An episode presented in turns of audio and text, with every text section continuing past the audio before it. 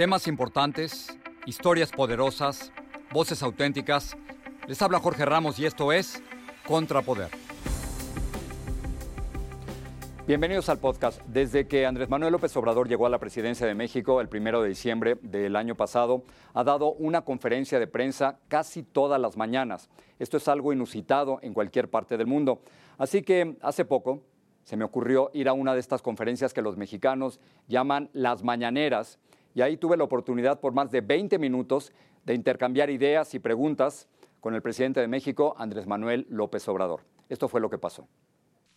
Señor presidente, muchas gracias. Antes que nada quería agradecerle la gestión que hizo su gobierno junto con el gobierno de los Estados Unidos para liberarnos después de que el dictador Nicolás Maduro nos detuviera en, en Venezuela. Todavía no nos regresan nuestros equipos ni la entrevista. Yo sé que usted no le quiere llamar dictadura a Venezuela, pero nosotros lo vivimos en carne propia. Pero estoy aquí no para hablar de Venezuela, sino para hablar de México y le tengo dos preguntas. La primera es que a nivel de criminalidad las cosas no han cambiado en México, señor presidente. Durante sus primeros tres meses asesinaron a 8.524 mexicanos. Si continúan las cifras igual, el 2019 va a ser el año más sangriento y violento en la historia moderna de México.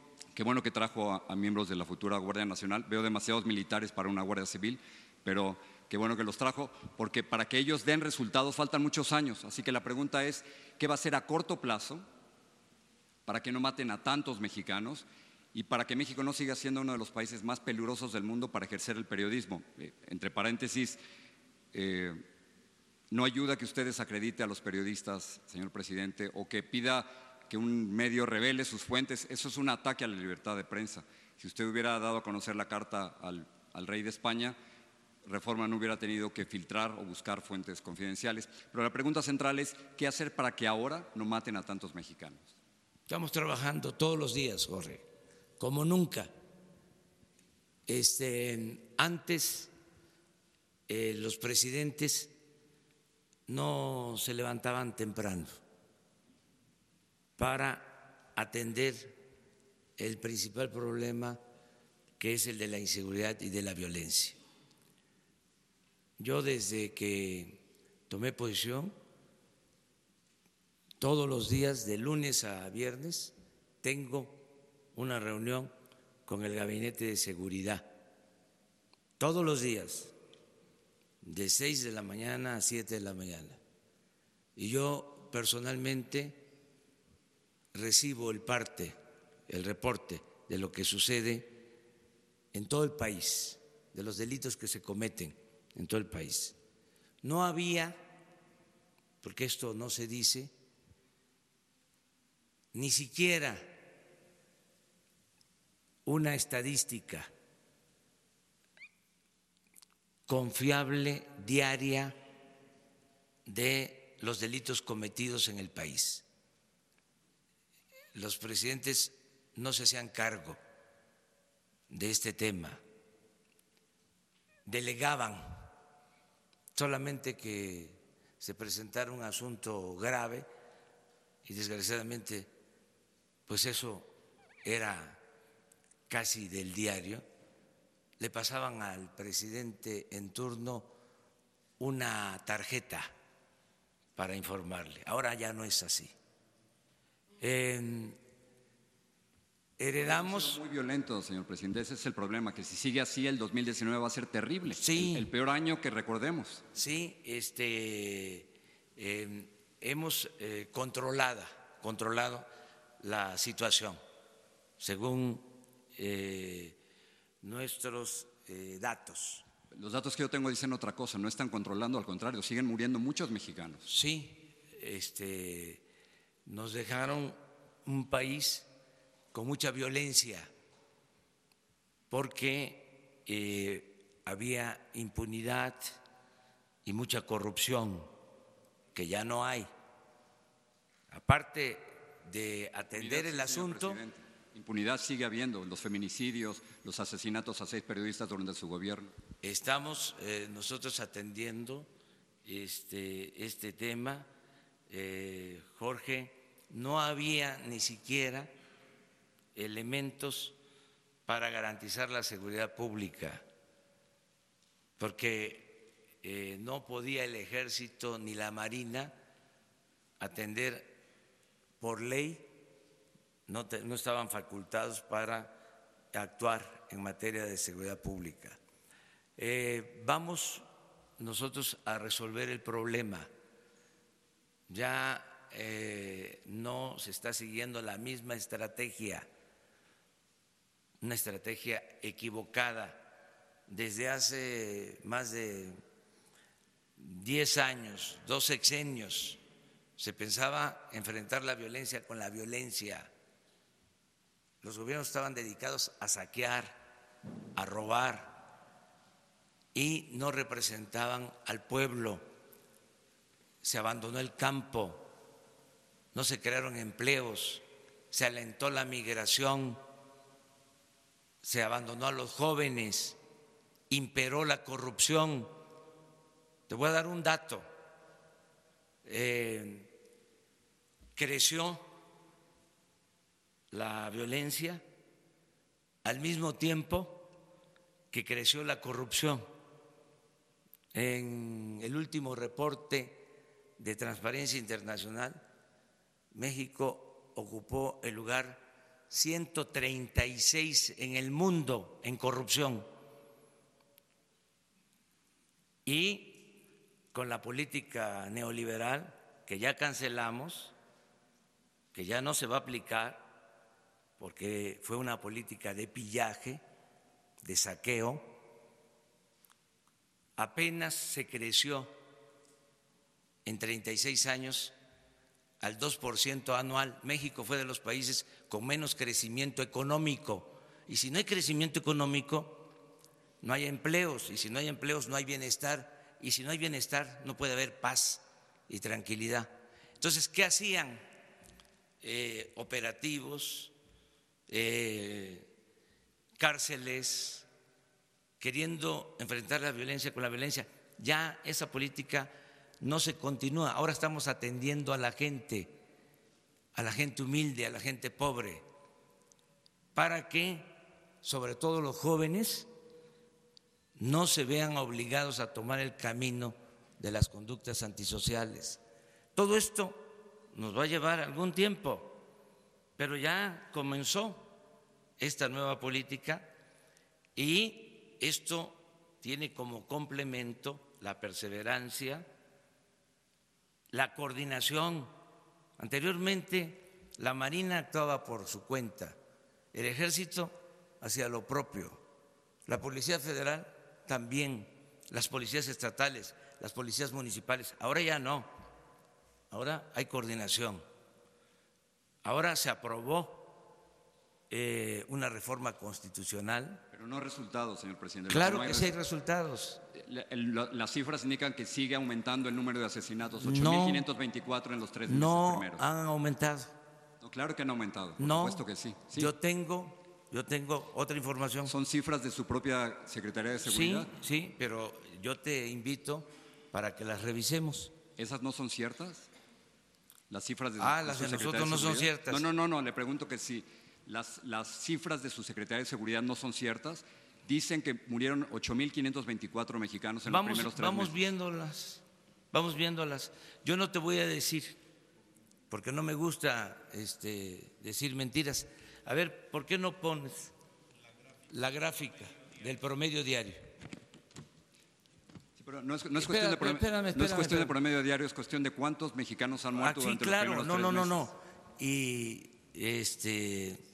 Eh, Yo traigo mis fuentes aquí. En dos sexenios, en dos sexenios, eh, perdieron la vida desde que un presidente declaró la guerra al narcotráfico y le pegó un garrotazo a lo tonto al avispero, alrededor de 250 mil mexicanos. Sí, pero yo digo de su gobierno. En, diciembre, en diciembre, murieron 2.875, en enero murieron 2.853 mexicanos, en febrero murieron 2.796 y sigue así va a ser el más violento de, de la historia moderna de México. Ahí está. Mira ese recuadro. A ver si coincide con tus datos. No sé cuántos, no alcanzo a leer desde aquí. A ver, yo te digo. Vamos a acercarnos a ver.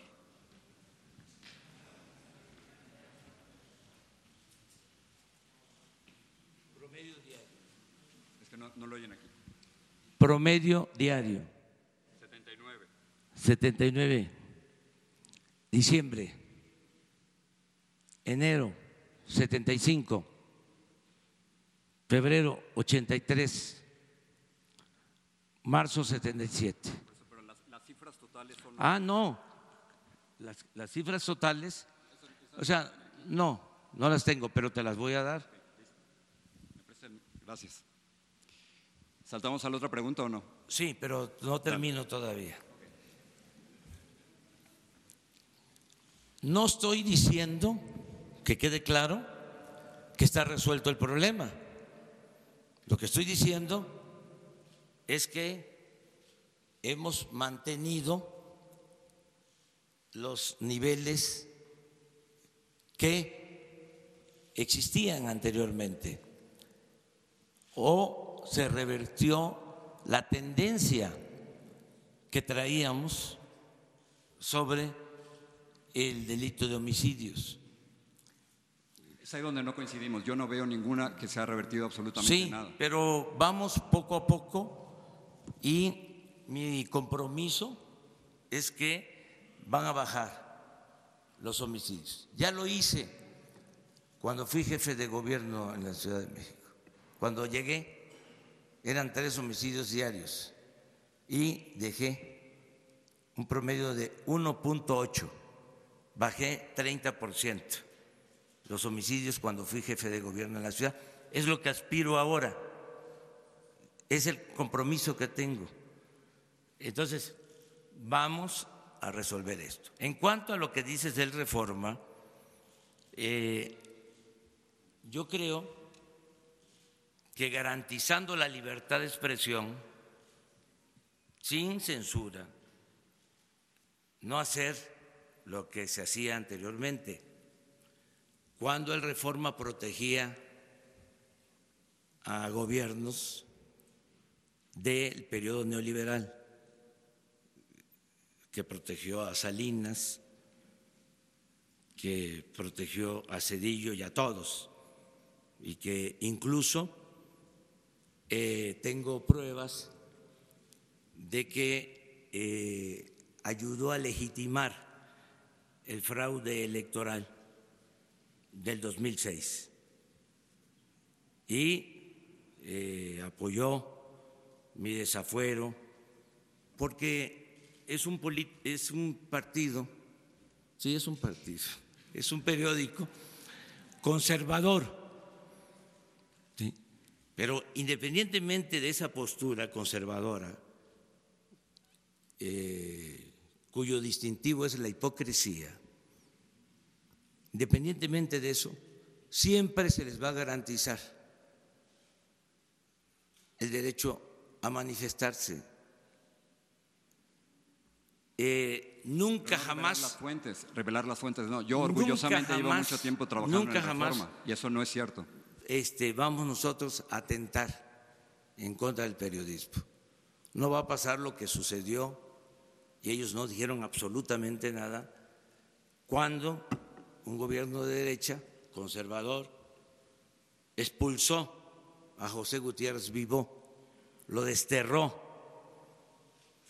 o lo que pasó en el sexenio pasado con Carmen Aristegui. Eso jamás, Jorge, va a suceder. Pero, pero no cree que revelar las fuentes, pedir que revelar las fuentes es un ataque a la libertad de prensa. No, no es ningún Es que ataque. si lo es, hay periodistas que van a la cárcel para, para no revelar No, las fuentes. pero- Ningún periodista, señor presidente, va a revelar las fuentes, ninguno. no. Y si usted hubiera publicado la carta, no hubieran tenido que usar fuentes confidenciales. Pero este, que no revelen las fuentes, Jorge. No lo es deben hacer. obligatorio, ni este, va a haber coerción, no va a haber O represión. sea, ya no está pidiendo que, que revelen las fuentes. No, si lo dije desde el principio. No, no, no, usted había dicho otra cosa. No, usted había pedido que revelaran dije las fuentes. Desde el principio, el primer día dije, y si no quieren revelar la fuente, que no las Que revelen. no lo van a revelar. No le hace. Ni Pero es ninguno de importante- nosotros las va a revelar. No, no, no, no. ¿Sabes por qué lo dije?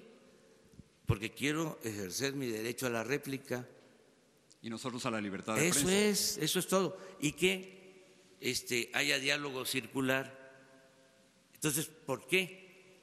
Ellos sí pueden plantear que haya transparencia y yo no puedo pedir que haya transparencia. Sí, pero no revelar las fuentes. No, Jamás. no, no, no, no.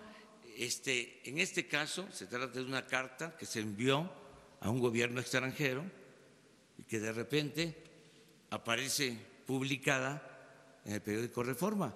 Entonces, ese es nuestro trabajo. Por eso, si no la quieren revelar las fuentes, no hay ningún problema. Pero yo tengo el derecho de manifestarme también, ¿no? Es lo que estoy haciendo. Déjame pasar la, la segunda pregunta. En el 2017 usted, en el 2017, en una entrevista usted me dijo que Donald Trump sí era un racista. Incluso después usted escribió un libro llamado Oye Trump, que fue muy crítico con el presidente Donald Trump. Pero desde que llegó usted a la presidencia, aparentemente las cosas han cambiado un poco. Muchos acusan a su gobierno de hacer la policía migratoria de Donald Trump.